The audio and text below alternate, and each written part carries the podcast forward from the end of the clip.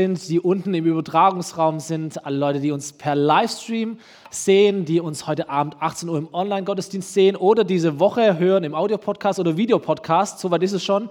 Ähm, all die, wer auch immer du bist, wann auch immer du da bist, wie auch immer du da bist, es ist schön, dass du da bist. Wir sind alle eine große Familie. Du bist ein Teil von uns und wir alle, die wir da sind, wollen einen nächsten Schritt gehen auf unsere Glaubensreise. Und es ist total gut und total ermutigend, das nicht allein machen zu müssen, sondern mit euch zusammen, mit dir zusammen das tun dürfen.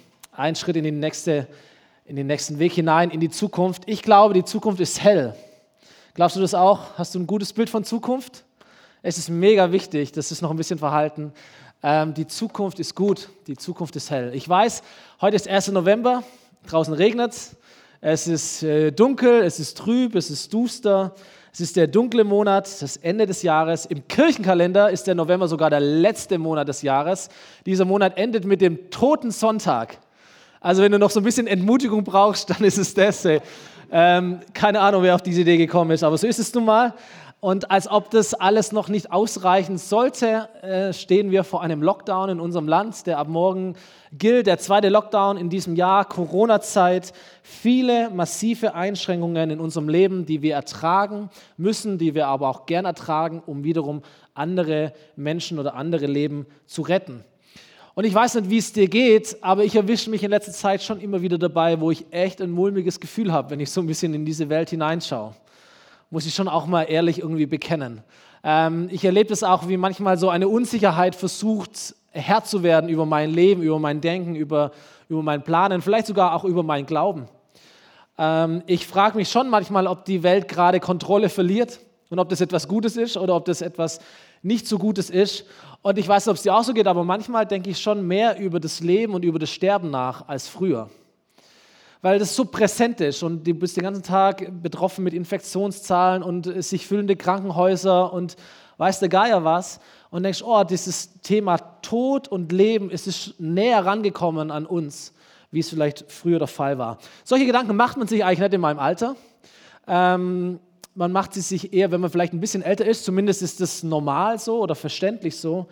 Aber in dieser dunklen Zeit jetzt und Sicherheiten brechen weg und man weiß nicht, was die Zukunft bringt, finde ich so der ein oder andere Gedanke, der kommt tatsächlich näher an mein Herz ran, wie das früher der Fall war.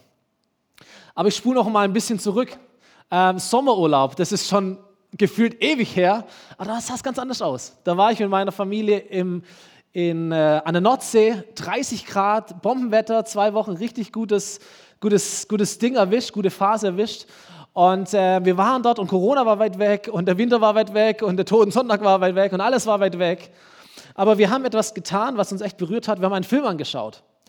Äh, und dieser Film heißt Hin und Weg. Ähm, Anschauempfehlung von mir. Ein Film, der uns echt berührt hat. Der Film handelt von sieben besten Freunden, die ihr hier seht auf diesem Bild. Sieben beste Freunde, ein bisschen älter wie ich. Und sie unternehmen eine einwöchige Radtour nach Belgien. Und sie fragen sich, warum fahren wir eigentlich nach Belgien? Und irgendwann stellt sich heraus, dass Hannes, der diese Radtour organisiert hat, an einer unheilbaren Krankheit leidet, ALS schwer erforschbar. Man kennt diese Krankheit nicht wirklich. Man weiß nur, es ist eine sehr, sehr hohe Sterbewahrscheinlichkeit zwischen drei und fünf Jahre. Und er offenbart auf dieser Fahrradtour, dass er nur deswegen diese Tour geplant hat, um in Belgien Sterbehilfe in Anspruch zu nehmen, weil er nicht sterben möchte wie sein Vater, der diese Krankheit auch schon hatte. Und in diesem Moment packt dich dieser Film weil dieser Film unglaublich schöne Momente bietet. Die erleben Spaß, Abenteuer, Glück, richtig tolle Freundschaft.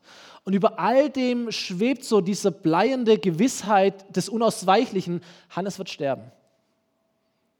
Entweder am Ende des Films oder wann auch immer, aber Hannes wird sterben. Das ist übrigens die gleiche Gewissheit, die wir auch über unserem Leben tragen. So schön ein Leben ist, aber irgendwann wirst du auch du sterben.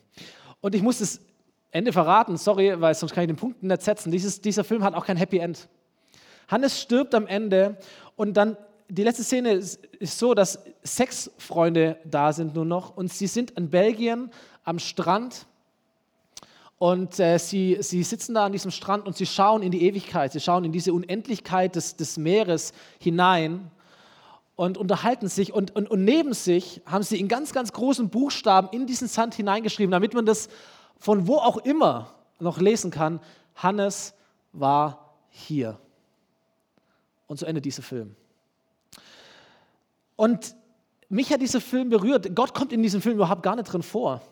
Ehrlich gesagt kommt auch Ewigkeit nicht in diesem Film vor, aber trotzdem, allein diese Schlussszene zeigt mir, es gibt wenig, wenig, wenig Menschen, die nicht irgendwie was mit Ewigkeit zu tun haben.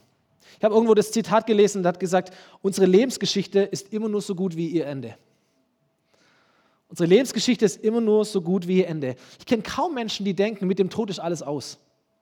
Wir haben unterschiedliche Vorstellungen, was danach kommt. Aber dass jemand sagt, mit dem Tod ist alles aus, kenne ich wenig Menschen. Warum? Weil ich glaube, wenn mit dem Tod wirklich alles aus wäre, dann würden wir ein sehr, sehr armseliges Leben leben. Übrigens, egal wer du bist, egal an wen du glaubst, egal wie reich du bist, egal was du für ein Leben lebst, aber du würdest ständig zu kurz kommen in deinem Leben. Du hast gar nicht so viel Zeit, all das zu schaffen, was man schaffen kann in einem Leben. Dein Leben wäre auch immer unvollständig, immer bruchstückhaft immer zu kurz und du kannst zwar Ziele haben, du kannst auch deine Ziele erreichen, aber nichts würde Bestand haben, wenn mit deinem Tod einfach alles aus ist. Maurice Sendak, ein äh, Künstler, ein Autor, hat einmal gesagt, es muss im Leben mehr als alles geben. Das ist diese Ahnung. Es muss mehr als alles geben. Und vielleicht ist es einer der Gründe, warum Menschen denken, naja, mit dem Tod ist eben noch nicht alles aus, da gibt es Ewigkeit, da gibt es noch mehr. Vielleicht gibt es auch noch ein paar andere Gründe, die dich irgendwie dran glauben lassen oder die dir diesen Gedanken zumindest geben, an Ewigkeit könnte etwas dran sein. Vielleicht ist aktuell diese Zeit des Herbstes, wo du merkst, überall in der Natur stirbt etwas, aber wir alle wissen, im Frühjahr steht es wieder auf. Und es ist dieser Kreislauf des Lebens, des, des Gehen und des Kommen, da gibt es mehr, da gibt es wieder Neuanfang, das zeigt uns die Welt. Vielleicht ist es der Grund für dich, dass du in deinem Leben Gefühle erlebst, vielleicht Liebe erlebst, so starke Gefühle, wo du sagst, ich kann mir das nicht erklären mit äh, irgendwelchen chemischen Stoffen, die halt irgendwie im richtigen Moment zusammentreffen und dann entsteht in mir irgendetwas. Ja, du merkst, nee, das ist etwas fast schon Übernatürliches, was ich erleben darf an Gefühlen. Vielleicht auch, weil du die andere Seite kennst und sagst, in meinem Leben passiert so viel Schicksal, so viel Schlechtes, so viel Ungerechtigkeiten. In mir so ein Hunger nach Gerechtigkeit, dass ich nicht glauben kann, dass mit dem Tod alles aus ist. Es wäre sowas von unfair, wenn es so wäre. Oder du schaust dir einfach diese Welt an und die Weltgeschichte an und wirst entdecken, in fast allen Kulturen unserer Weltgeschichte, der Vergangenheit und auch der Gegenwart, gibt es Vorstellungen, Zeremonien, Bilder, Erlebnisse, Erfahrungen von, von dem Leben nach diesem Leben. So, Viktor Frankl, das war ein österreichischer Neurologe und Psychiater, er hat Auschwitz überlebt und er hat einmal gesagt, der beste, der beste Beweis, dass es so etwas wie Wasser gibt, ist die Tatsache, dass der Mensch Durst hat. Und da gab es einen österreichischen Pastor, Hans-Peter Reuer, er hat mal diesen Satz umformuliert und hat gesagt, der beste Beweis dafür, dass es Gott gibt, ist die Tatsache, dass der Mensch nach Gott fragt. Und ich nehme es mal heute in Bezug auf die Ewigkeit und glaube, der beste Be Beweis dafür, dass es so etwas wie Ewigkeit gibt, ist, dass du und ich, dass wir eine Ahnung davon haben. Dass wir nach Ewigkeit fragen, dass wir uns nach Ewigkeit sehnen. Es gibt in, in dem ersten Teil der Bibel ein, ein Weisheitsbuch, das nennt sich der Prediger. Und da ist ein Mann namens Salomo, ein, ein, ein reicher Mann, der ein wirklich geniales Leben hat und hatte. Aber er kommt zu so ein paar Lebensweisheiten und er schreibt im Kapitel 3, Vers 11 und sagt, für alles auf der Welt hat Gott schon vorher die rechte Zeit bestimmt.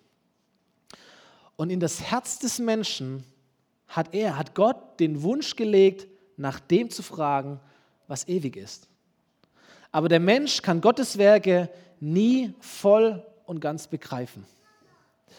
Da gibt es Ewigkeit. Warum? Weil es einen Ewigen gibt. Das ist die Vorstellung der Bibel. Es gibt Ewigkeit, weil es einen ewigen Gott gibt. Und du und ich, wir haben eine Ahnung davon. Wir haben eine Sehnsucht danach. Wir fragen danach. Warum? Weil wir wissen, wenn wir nicht danach fragen würden, wäre unser Leben einfach zu kaputt, zu bruchstückhaft, zu unvollendet. Da muss es mehr als alles geben wie ich es vorher schon vorgelesen habe. Und vielleicht kannst du sogar diesem Gedanken Raum geben, das wäre so cool, zu sagen, ey, meine Sehnsucht nach Ewigkeit ist vielleicht daher kommend, dass sich der Ewige nach mir sehnt. Meine Sehnsucht nach Ewigkeit, meine Frage nach Ewigkeit kommt daher, weil der Ewige nach mir fragt. nach mir sucht, sich nach mir sehnt. Das ist Ewigkeit. Wobei ich habe die Geschichte gehört von einem Mann, der zum Pfarrer kommt und sagt, Pfarrer, ich möchte gern ewig leben, was muss ich tun? Und der Pfarrer sagt ihm, Junge, du musst heiraten. Und er denkt, warum, warum soll ich denn heiraten? Lebe ich dann ewig oder was? Und der Pfarrer sagt, nee, aber der Wunsch vergeht. Und die Moral der Geschichte ist folgende, Ewigkeit ist nicht automatisch eine gute Nachricht für dich. Denn die Frage ist ja, was passiert denn da ewig? Ewigkeit ist nicht immer eine gute Nachricht. Es kommt darauf an, was da ewig passiert. Wenn du jetzt diese Vorstellung hast oder du auf diesen Gedanken kommst, sagst, Ewigkeit, das heißt mein beschissenes Leben einfach ewig lang. Vielen Dank. Wie komme ich aus dieser Nummer denn raus? Wenn du aber denkst, hey, Ewigkeit ist etwas Neues, etwas anderes, etwas Besseres als das, was ich hier erlebe, dann wäre ich sehr interessiert daran, wenn du mir erklären könntest, wie ich da reinkomme. Stimmt's? Es geht um die Perspektive, die wir haben von Ewigkeit.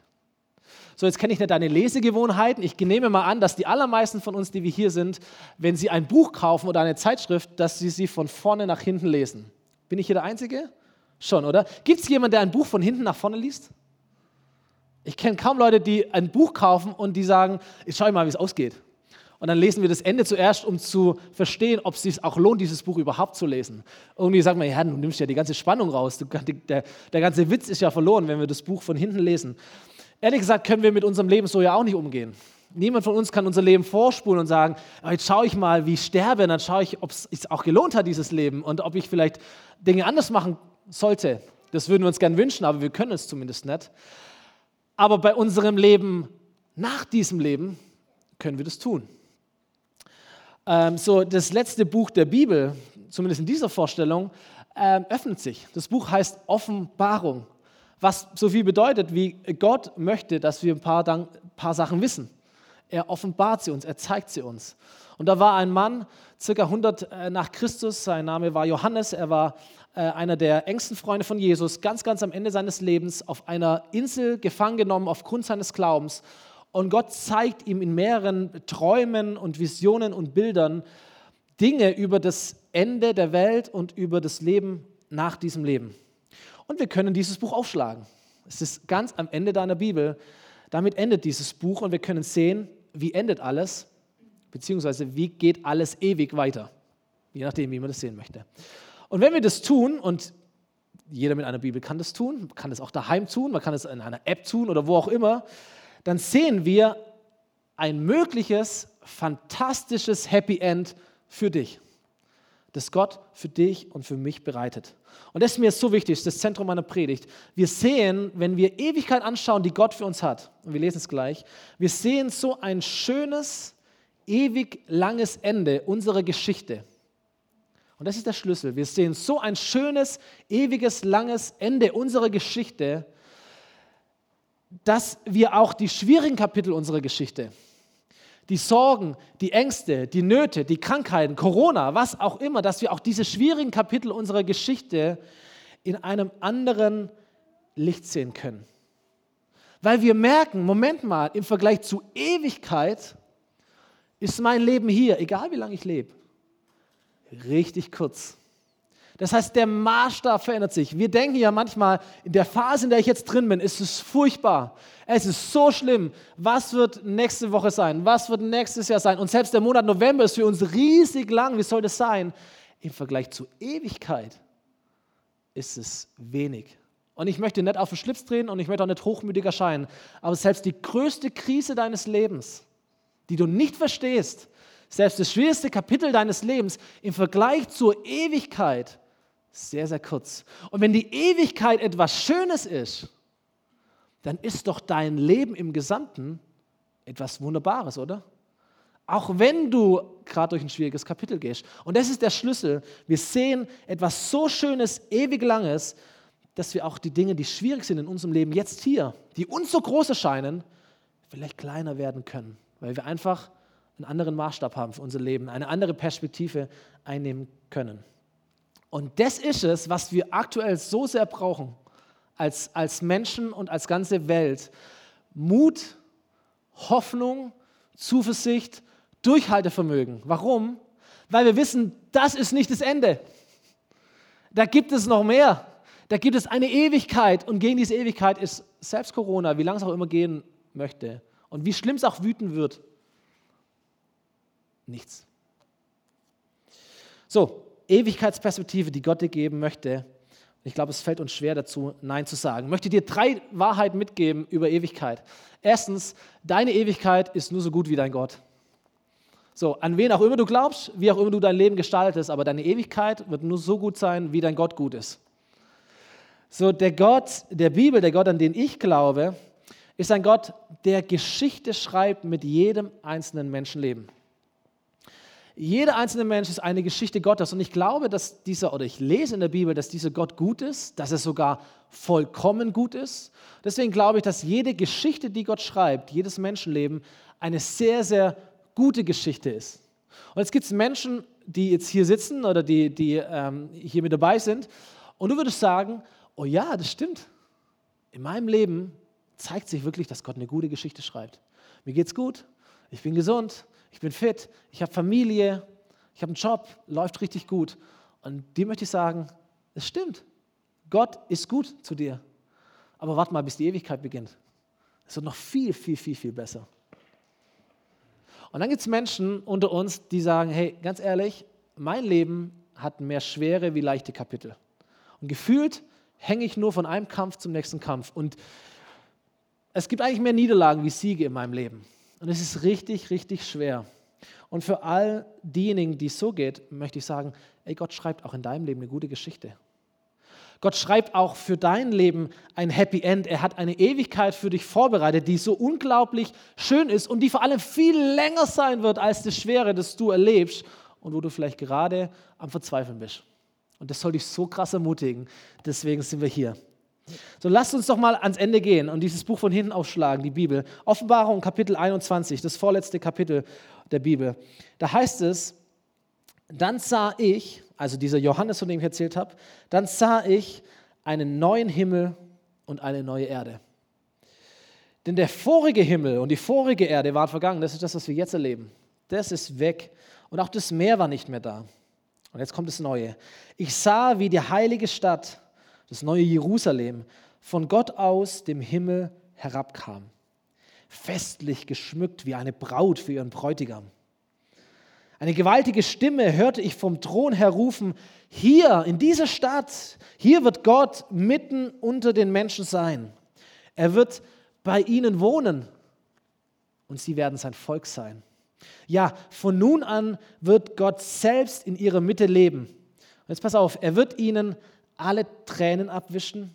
Es wird keinen Tod mehr geben, kein Leid, keine Klage und auch keine Schmerzen. Was einmal war und was heute vielleicht Realität ist in deinem Leben, wird für immer vorbei sein. Das ist der Zustand des Himmels. Das ist Gottes Ewigkeit, die er vorbereitet. Nächstes Kapitel, Offenbarung 22, die ersten Verse. Der gleiche Mann, Johannes. Nun zeigte mir der Engel den Fluss in dieser Stadt. Da gibt es einen großen Fluss in dieser Stadt, in dem das Wasser des Lebens fließt. Es entspringt am Thron Gottes. Es kommt direkt von Gott und des Lammes, es ist Jesus. Und sein Wasser ist so klar wie Kristall. An beiden Ufern des Flusses, der neben der Hauptstraße der Stadt fließt, wachsen Bäume des Lebens. Und die Bibelkenner wissen, na, Baum des Lebens, gab es ganz am Anfang im Paradies. Aber Paradies ist aber nicht so gut wie der Himmel. Bäume des Lebens und sie tragen zwölfmal im Jahr Frucht, jeden Monat aufs Neue. Die Blätter dieser Bäume dienen den Völkern zur Heilung. Und in der Stadt wird nichts und niemand mehr unter Gottes Fluch stehen. Denn der Thron Gottes und des Lammes steht in ihr. Und alle ihre Bewohner werden Gott anbeten und werden ihm dienen. Sie werden Gott von Angesicht zu Angesicht sehen. Keine Ahnung, wie der aussieht, aber wir werden ihn von Angesicht zu Angesicht sehen, so wie wir uns jetzt hier auch sehen.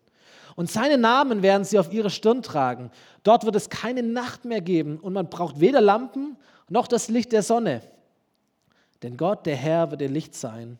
Und diese Menschen dort in dieser Stadt, sie werden immer und ewig mit ihm herrschen. Schon ganz cool, oder? Und wir merken, es, ist, es sind Bilder. Wir, wir können uns das letztendlich nicht alles ausmalen. Es sind auch nicht alle Details beschrieben. Ich bin auch kein Experte, wenn es um Offenbarung geht oder irgendwie zu sagen, naja, was bedeutet das jetzt ganz genau und so weiter. Aber was ich lese, ist einfach wunderschöne Bilder von einer Realität, von der ich glaube, dass ich sie erleben werde und du vielleicht auch. Und wir werden einmal in Ewigkeit dort sein. Was es mir zeigt, ist folgendes. Gott ist gut und er plant etwas Gutes. Er ist vollkommen gut. Er ist gut und groß und herrlich und wunderschön und selbst menschliche Wörter, selbst biblische Begriffe, obwohl es ein cooles Buch ist, aber sie reichen nicht aus, um zu beschreiben, wie Gott tatsächlich ist. Oder wie es der Prediger gesagt hat, der Mensch kann Gottes Werke niemals voll und ganz begreifen. Das Alte und das Neue Testament be be berichtet uns in zwei Bibelstellen das Herz Gottes. Sie sagt, was kein Auge jemals sah, was kein Ohr jemals hörte und was sich kein Mensch vorstellen konnte, das hält Gott für die bereit, die ihn lieben.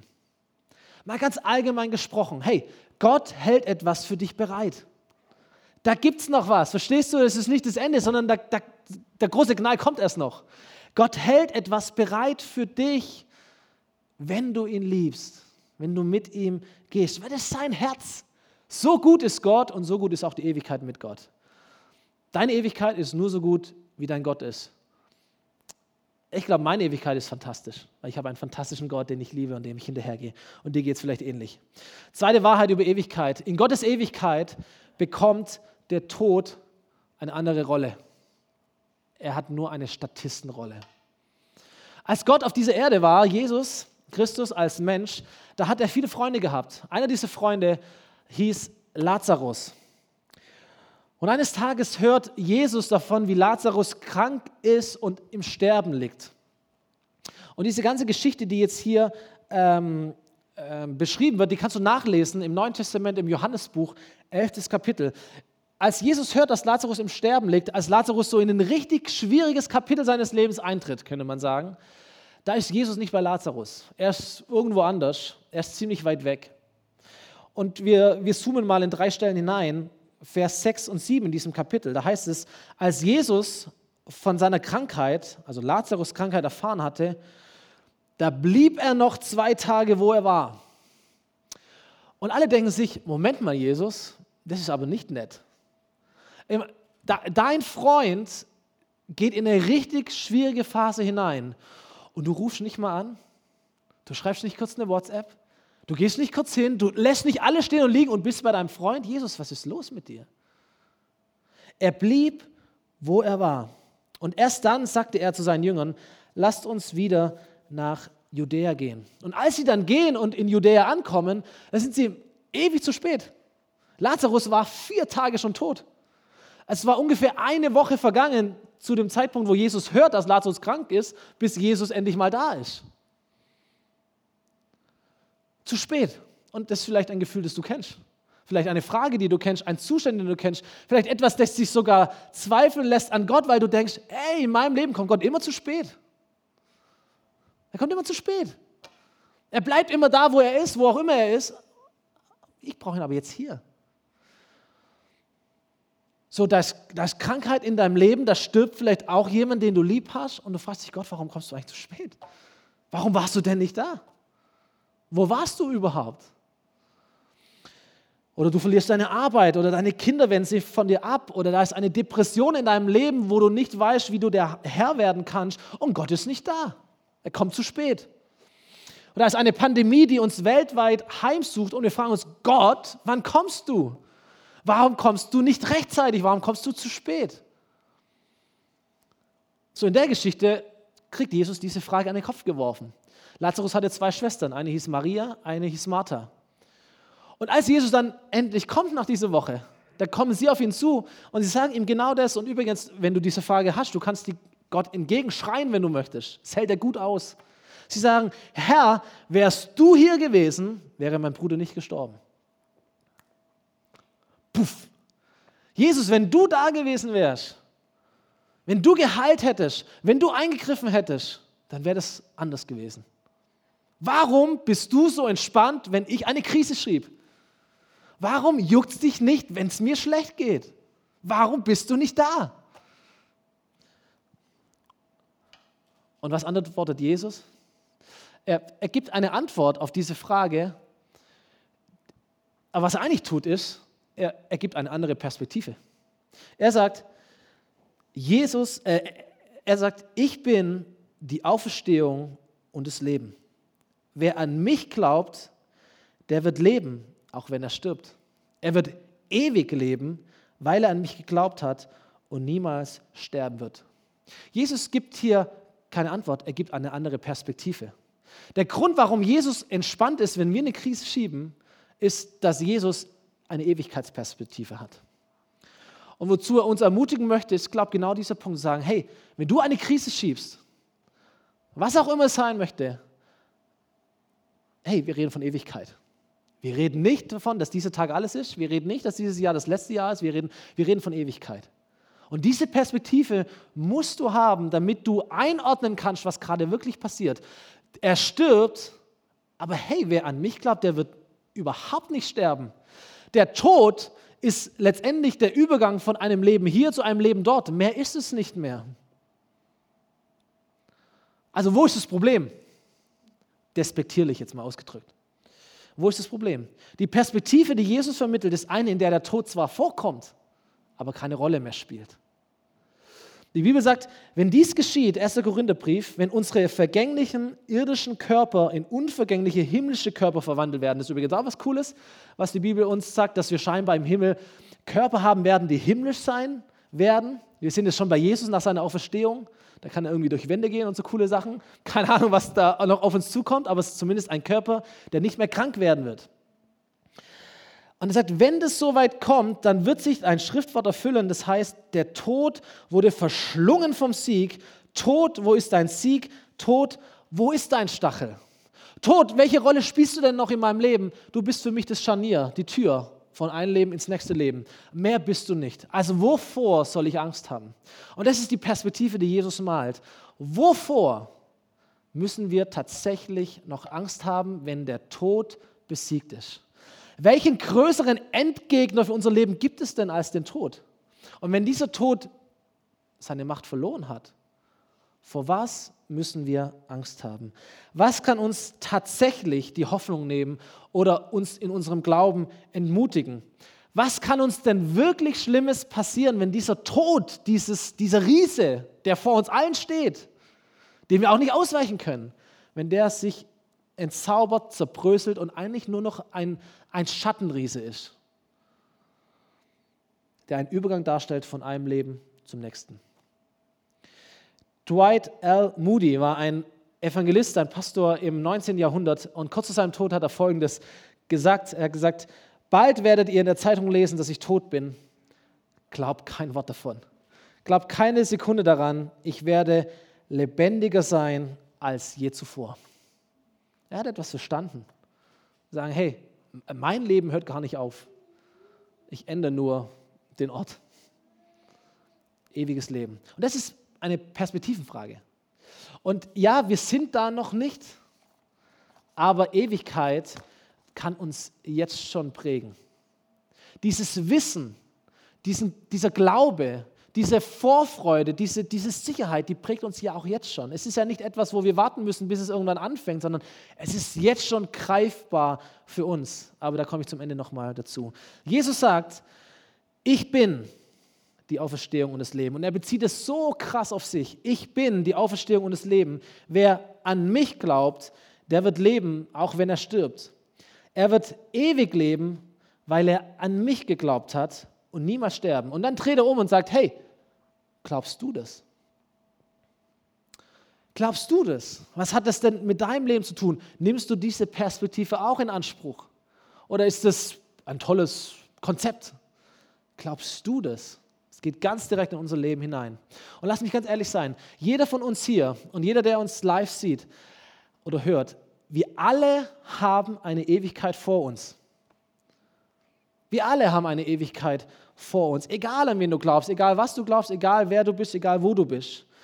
Aber die Ewigkeit, von der ich dir erzählt habe, die Ewigkeit, die wir gelesen haben, die gibt es nur mit Jesus. Und damit möchte ich dir keine Angst machen, möchte ich auch nicht ärgern, sondern ich möchte dir helfen. Es gibt verschiedene Arten von Ewigkeit. Und nächste Woche werde ich, werde ich mehr darüber sprechen, über, über Himmel und Hölle und all die Sachen, die uns die Bibel äh, als Optionen darstellt. Aber die Ewigkeit, die ich jetzt beschrieben habe, die gibt es nur mit Jesus. So, hier in unserer Gemeinde haben wir ganz viele Lebensgruppen. Das sind Gruppen, die sich unter der Woche treffen und die bekommen immer das Predigtskript mit so ein paar Fragen noch zum Vertiefen. Und äh, eine dieser Fragen wird sein, dass sie das achte Kapitel Römerbrief mal lesen sollen, weil in, in diesem achten Kapitel beschrieben wird, die Leiden unserer jetzigen Zeit, die wir haben. Die waren übrigens zur Zeit der Bibel, würde ich sagen, noch deutlich höher als das, was wir erleben müssen. Im Vergleich zu der ewigen Herrlichkeit, die Gott uns gibt. Und in diesem achten Kapitel Römerbrief wird dann eine Bilanz gezogen, Vers 32. Das sagt Paulus, der diesen Brief schreibt, Gott hat nicht einmal seinen eigenen Sohn verschont, sondern er hat ihn für uns alle gegeben. Und wenn Gott uns Christus gab, was er gemacht hat, wird er uns mit ihm dann nicht auch alles andere schenken? Hey, da gibt es noch mehr, das Gott uns schenken möchte, aber er verknüpft es immer mit ihm, mit Jesus. Oder andere Stelle, Kolosser 1, Vers 27, Christus lebt in euch und darin liegt eure Hoffnung. Eure Hoffnung oder unsere Hoffnung, deine, meine Hoffnung, die liegt nicht, nicht in einer Kirche, sie liegt nicht in einem Buch, sie liegt nicht in einer Erfahrung, sie liegt nicht in einem, in einem Kontostand oder so etwas. Unsere Hoffnung liegt in einer Person, nämlich Jesus Christus. Und diese Person lebt in uns. Und das ist eure Hoffnung, ihr werdet an seiner Herrlichkeit teilhaben. Ich springe jetzt ein bisschen in der Bibel hin und her, aber mir geht es darum, das mal so deutlich zu platzieren. Als dritte Wahrheit, Gottes Ewigkeit gibt es nur mit Jesus. Gottes Ewigkeit gibt es nur mit Jesus. Ja, sie ist wunderschön. Sie ist besser als alles, was du dir vorstellen kannst. Sie ist stärker als der Tod. Sie gibt es sogar geschenkt. Und ehrlich gesagt, das wird auch nochmal nächste Woche das Thema sein, sie beginnt wesentlich früher, als wir denken aber sie ist immer verknüpft mit Jesus. Und wenn er jetzt schon in dir lebt, dann wirst du mit ihm leben, auch wenn all das hier einmal vorbei sein wird. Sie beginnt in uns, sie prägt uns und sie lebt in uns, wenn Jesus in uns lebt. Und ich äh, habe jemanden eingeladen, um so kurz ein paar Momente das ein bisschen praktisch zu erzählen, wie sie das erlebt. Manuela ist da und wir geben ihr einen Applaus, während sie auf die Bühne kommt. Nehmen ruhig dein Mikro. Manuela ist noch gar nicht so lange bei uns hier in der FOMI, ähm, aber sie hat etwas erlebt im letzten Jahr. Wir würden sagen, es ist eine Nahtoderfahrung gewesen. Und ich habe sie einfach mal gebeten, Manuela, dass du kurz erzählst, wie war dein Leben als Christ davor? Was hast du eigentlich erlebt? Und wie prägt das, was du gesehen hast und erlebt hast, ganz konkret dein Leben jetzt? Also mein Leben hat sich um 180 Grad gedreht. Ähm, ich habe damals an Gott geglaubt, also vor diesem Ereignis, damals ist ja noch gar nicht so lange her. Und äh, ich habe aber Jesus nicht gekannt. Mein Leben war eher immer schwer, also und es war ein Kampf. Ähm, ich will euch jetzt nicht äh, mein ganzes Leben erzählen, aber jetzt bloß so mal einen Einblick. Äh, das Schönste in meinem Leben war meine Tochter, was ich, äh, die hat mir wirklich, das war mir wirklich ein Segen. Und wenn ich die nicht gehabt hätte, dann hätte ich, ja, dann wäre es ziemlich schwer gewesen. Da hätte ich schon manchmal aufgegeben. Und ich habe letztes Jahr ähm, eine ganz normale Routine-OP gehabt und da ist, äh, hat die äh, Ärztin, die Operateurin was äh, falsch gemacht äh, und ich lag dann danach auf der Intensivstation. Am fünften Tag ist es ziemlich kritisch geworden. Da waren die Ärzte dann ganz aufgeregt und äh, meine Schmerzen sind immer schlimmer geworden. Auf einer Skala von 1 bis 10 hatte ich Schmerzen, äh, ja, so 20. Also ich wollte eigentlich nur noch sterben. Und äh, in diesem Gedanken, ich will jetzt nur noch sterben, habe ich mich plötzlich, äh, habe ich plötzlich gemerkt, wie ich meinen Körper verlasse. Das hat mich aber gar nicht interessiert. Und dann stand ich in einem Raum ähm, und ich habe plötzlich so einen wahnsinnigen Frieden gespürt. Äh, da war eine Brücke und ich habe ganz genau gewusst, wo bin ich jetzt. Also ich habe ganz genau gewusst, ich bin jetzt im Himmel. Und ja, das war krass, weil, weil plötzlich dieser Friede da war und ich sah diese Brücke und hinter dieser Brücke war ein Tunnel. Dieser äh, Tunnel war allerdings dunkel und da daneben war nochmal ein Tunnel und da stand Jesus. Also ich habe ganz genau gewusst, es ist Jesus und äh, er hat mich so angeschaut und dieser Friede, der hat mich erfüllt und ich hatte plötzlich überhaupt gar keine Angst mehr. Das war einfach nur noch, das war so ein schönes äh, Geschenk. Und dann hat er mich, habe ich mir, mich aber gefragt, äh, bin ich denn hier überhaupt schon richtig? Ist wirklich schon meine Zeit? Und dann schaut er mich an und äh, ja, und plötzlich merke ich, wie wieder dieser noch mehr Friede kommt und ich gehe dann wieder zurück. Äh, dann weiß ich aber nichts mehr. Ich weiß dann bloß noch, dass am nächsten Morgen ein paar Ärzte in mein Zimmer kamen und gesagt haben, oh, Sie haben uns heute Nacht ja ganz schön auf Trab gehalten. Ehrlich gesagt hätten wir nicht gedacht, dass Sie die Nacht überleben. Ähm, und man hätte auch wohl schon gesehen am Monitor, dass ich wohl kurz äh, weg gewesen wäre. Und es war für mich natürlich eine krasse Erfahrung. Ich meine, erstens, ich meine, ich habe immer an Gott geglaubt, ja, aber plötzlich habe ich gewusst, es gibt ihn wirklich. Und es ist so, und, und vor allem, dass er ausgerechnet, ich meine, ich war ja nur die kleine Manuela, ja, so ein 0815 Mensch, habe nicht besonders christlich gelebt, äh, die ersten 47 Jahre meines Lebens. Es war immer ein bisschen schwer und, äh, und ausgerechnet mir zeigt er sich. Ja, das war, das habe ich so als große äh, Ehre oder Gnade empfunden. Das war einfach äh, der Wahnsinn. Und das hat bei mir wirklich einiges ausgelöst. Äh, ich habe immer mehr ihn gesehen. Ich habe immer mehr die Zeichen auch erkannt. Früher hat er mir bestimmt auch schon welche geschickt, aber da habe ich sie dann auch wirklich erkannt. Und, und ich habe mich auch innerlich verändert. Ähm, ich habe äh, ja, ich, ich, ich bin ruhiger geworden, ich habe äh, plötzlich, äh, ich habe vertraut, ich, äh, weil ich einfach auch äh, wusste, ähm, wenn ich quasi mein Leben ihm, ihm gebe, wenn ich es, dann, dann, dann brauche ich keine Angst haben, weil er weiß, was ich, was ich will und vor allem weiß er, was ich brauche. Mhm.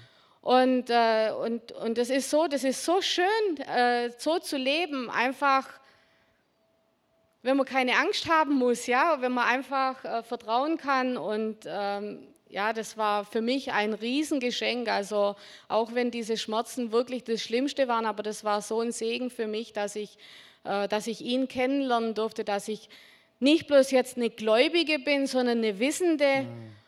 Und ähm, ja, das ist einfach anders. Und, und Menschen merken auch, dass ich mich verändert habe. Also Menschen sprechen mich an, auch Menschen, die mich schon seit 20 Jahren kennen, oh, was ist mit dir passiert? Und ähm, du bist so anders. Und egal, ob, es irgendwie hektisch ist und äh, die Zeiten wirklich stürmisch sind, äh, du bleibst trotzdem immer in deiner Ruhe. Und ja, also und ich, ich weiß halt jetzt, warum ich, warum ich so bin. Und äh, es ist ein einfaches Rezept, äh, weil ich weiß, Jesus ist auch für mich da. Ja, er hat sich ja auch gezeigt. Also er ist auch für euch da und er ist immer in euch. Und wenn irgendetwas kommt, ja, dann fokussiere ich mich einfach auf ihn. Ähm, ich bete, äh, ich rufe ihn, ich sage auch mal, ja, Jesus, hilf mir und und, und, und so brauche ich mir diesen ganzen, dieses ganze Drama in meinem Leben. Ich meine, das habe ich natürlich auch noch. Ja? Ich habe auch noch Arbeitskollegen, die mir manchmal auf den Keks gehen oder, äh, oder, äh, oder andere Dinge. Aber ich kann einfach anders damit umgehen, mhm. weil, ich ihn, weil ich ihn bei mir habe. Mhm. Und äh, das ist äh, ja ein, ein, wahnsinniger Segen. Und äh, ich habe mich ja auch letztes Jahr taufen lassen. Nee, dieses Jahr war es sogar. Jahr. ich habe mich ja auch taufen lassen und äh, das hat dann nochmal etwas bei mir äh, bewirkt.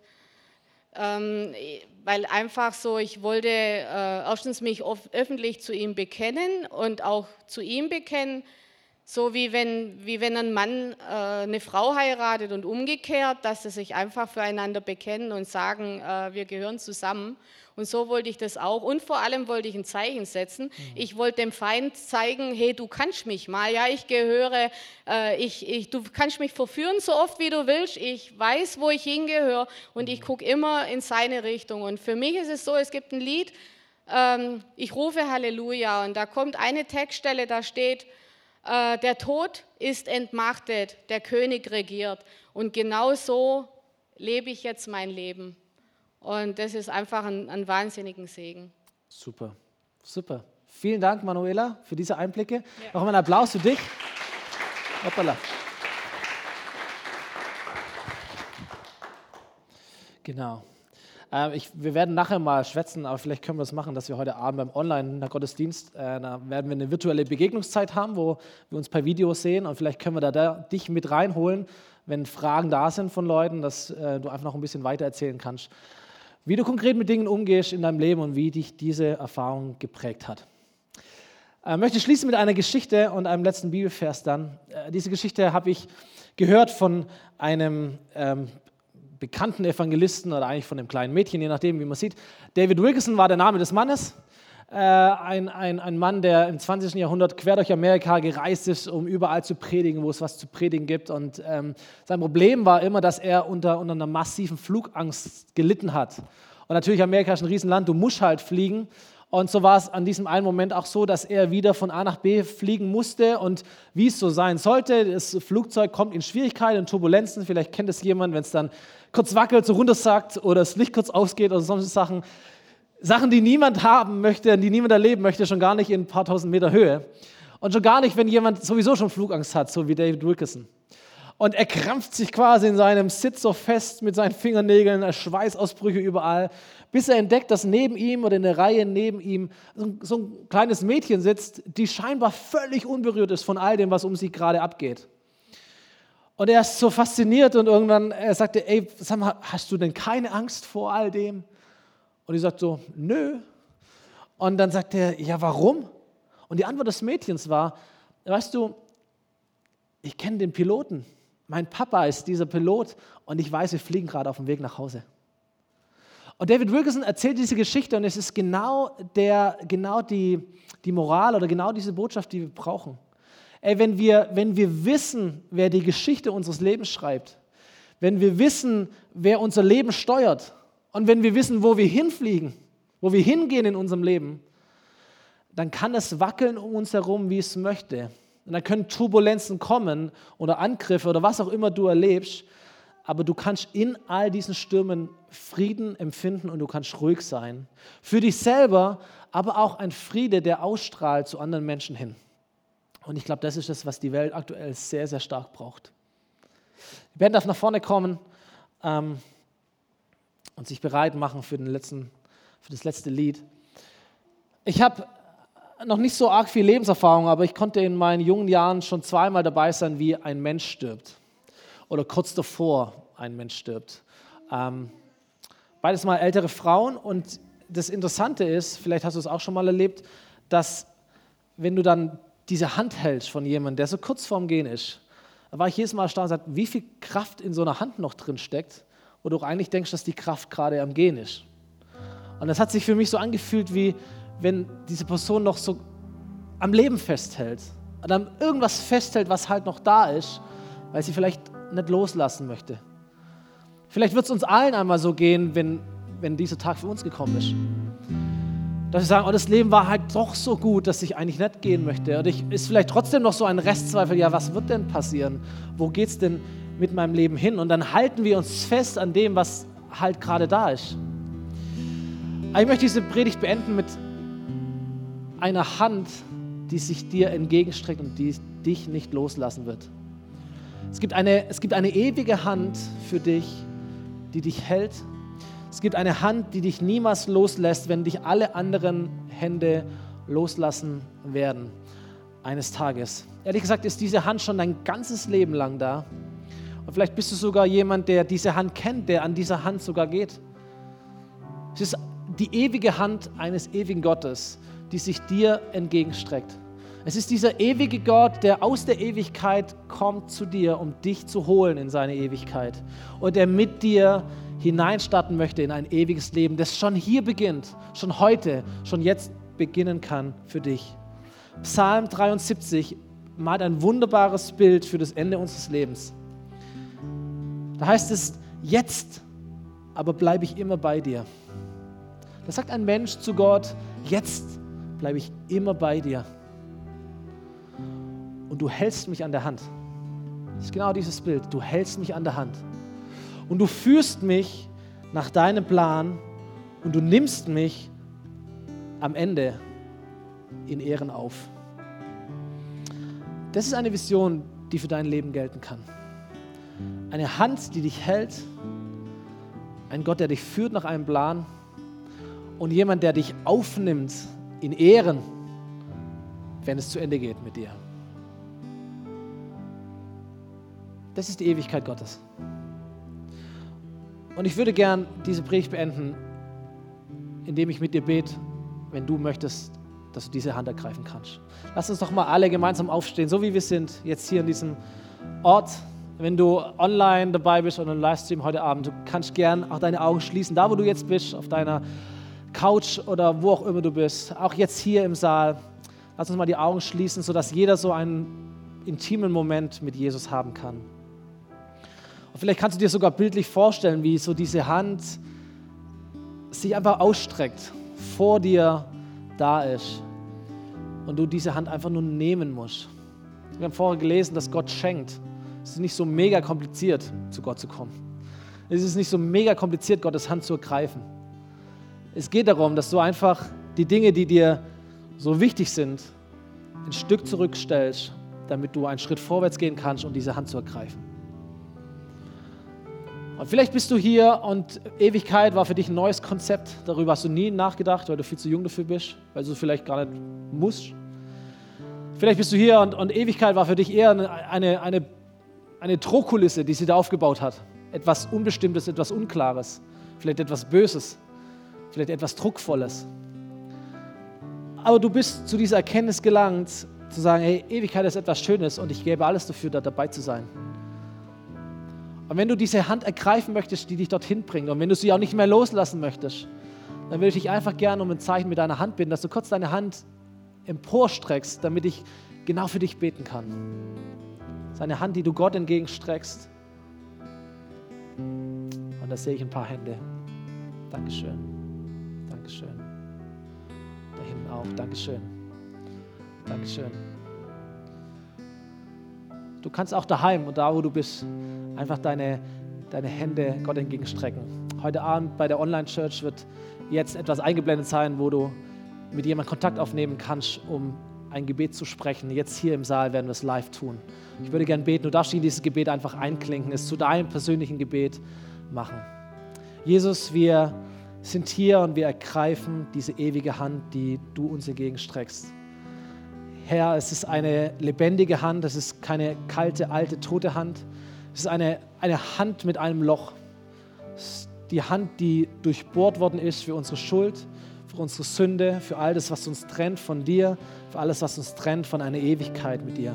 Herr, du hast alles schon gegeben, du hast alles schon bezahlt. Der Vertrag ist unterschrieben, der Preis liegt auf dem Tisch. Wir müssen nur noch einschlagen, Herr. Du machst es uns so mega einfach.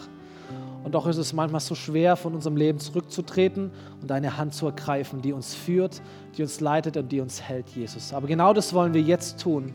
Wir greifen deine Hand. Wir bitten um Vergebung für unsere Fehler, für unsere Schuld, für all das, was wir falsch gemacht haben und was wir noch falsch machen werden. Aber wir wissen, wir wollen solche Wissende sein, die an der Hand des Papas als Kinder Gottes durch dieses Leben gehen und in das nächste Leben hineingehen, in eine Ewigkeit, die du uns vorbereitet hast mit gigantischer Schönheit, Jesus. Und dafür danken wir dir, dass es ab jetzt für uns gilt. Und wir entscheiden uns dafür, diese Hand zu ergreifen und sie nie und nimmer loszulassen. Amen. Amen. Amen. Wir wollen ein Lied gemeinsam singen. Das Lied heißt Ewigkeit. Das ist unser Seriensong, unser Countdown-Lied. Das haben wir vorher schon gehört. Es ist ein Lied, das ausdrückt, dass Ewigkeit unser Zuhause ist. Nicht dieses Leben hier, sondern eigentlich das Leben, das danach passiert, das wir danach erleben werden. Und du bist herzlich eingeladen, dieses Lied mit uns zu singen und es zu erleben und es zu deinem Gebet zu machen. Gottes Segen euch.